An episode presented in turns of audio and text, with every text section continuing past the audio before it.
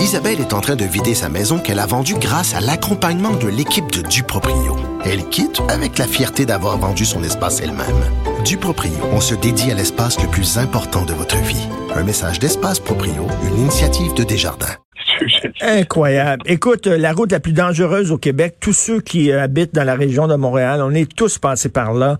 Euh, tu prends la 132, puis après ça, tu veux prendre le tunnel Hippolyte de la Fontaine, il y a comme la sortie, là, c'est effectivement très dangereux.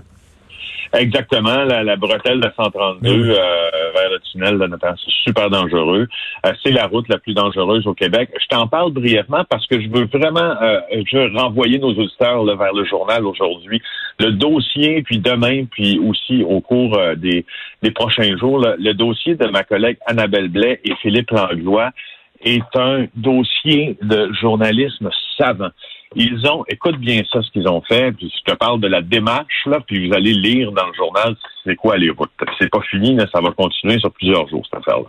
Alors, euh, ils ont créé des banques de données avec euh, les, euh, les informations provenant là de plusieurs de plusieurs organismes.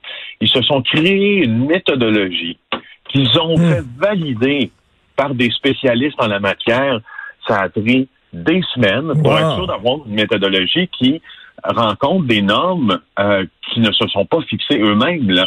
Ils ont établi, au fond, au fond, ils ont établi une forme de, de, de norme, si tu veux, qui, euh, qui, qui, qui, rencontre le test euh, de la méthodologie de la science, justement, mm-hmm.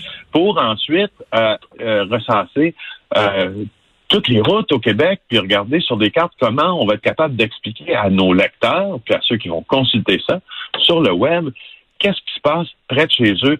C'est un, travail de moine. Mais, oui, écoute, euh, Félix, cette méthode-là pourrait quasiment être adoptée par le gouvernement lui-même, le ministre des Transports. Oui, ben justement, tu sais, mais, mais, moi je t'en parle, euh, Charles, parce que c'est du bon journalisme. Puis ça, ça me fait triper. Euh, quand je vois, tu sais, que des collègues là comme ça se, se retroussent les manches, puis tu sais là, ils sont, ils sont, sont dans le, ils sont dans le micro, micro, micro détail là pour être sûr que que ça soit là d'une rigueur sans précédent. En tout cas, je, voulais juste les saluer, saluer leur travail, puis pour le reste, ben, vous allez le voir dans le journal. Et eh, parce que hein, quand, quand on roule, des fois, il y a des intersections, puis des affaires, tu te dis, tabarnouche, c'est qui qui a conçu ça? C'est quand ce coup au bout. Là. Souvent, ça arrive, là, des, des résidents euh, alertent les autorités euh, municipales de leur, de leur région en disant, écoutez, cette intersection-là, il y a plusieurs accidents, puis ça prend du temps, des fois, avant que les autorités arrivent puis dit ben oui, il faut faire ça. n'a pas d'allure. Ah, ouais, c'est ça. Des fois, tu as l'impression que c'est comme l'escalier qui va nulle part. C'est l'escalier qui monte, qui va nulle part en disant, mais écoutons, qu'est-ce qui va arriver quand je vais te rentrer en haut de cette bretelle-là où, tu tombes? la route va-tu continuer?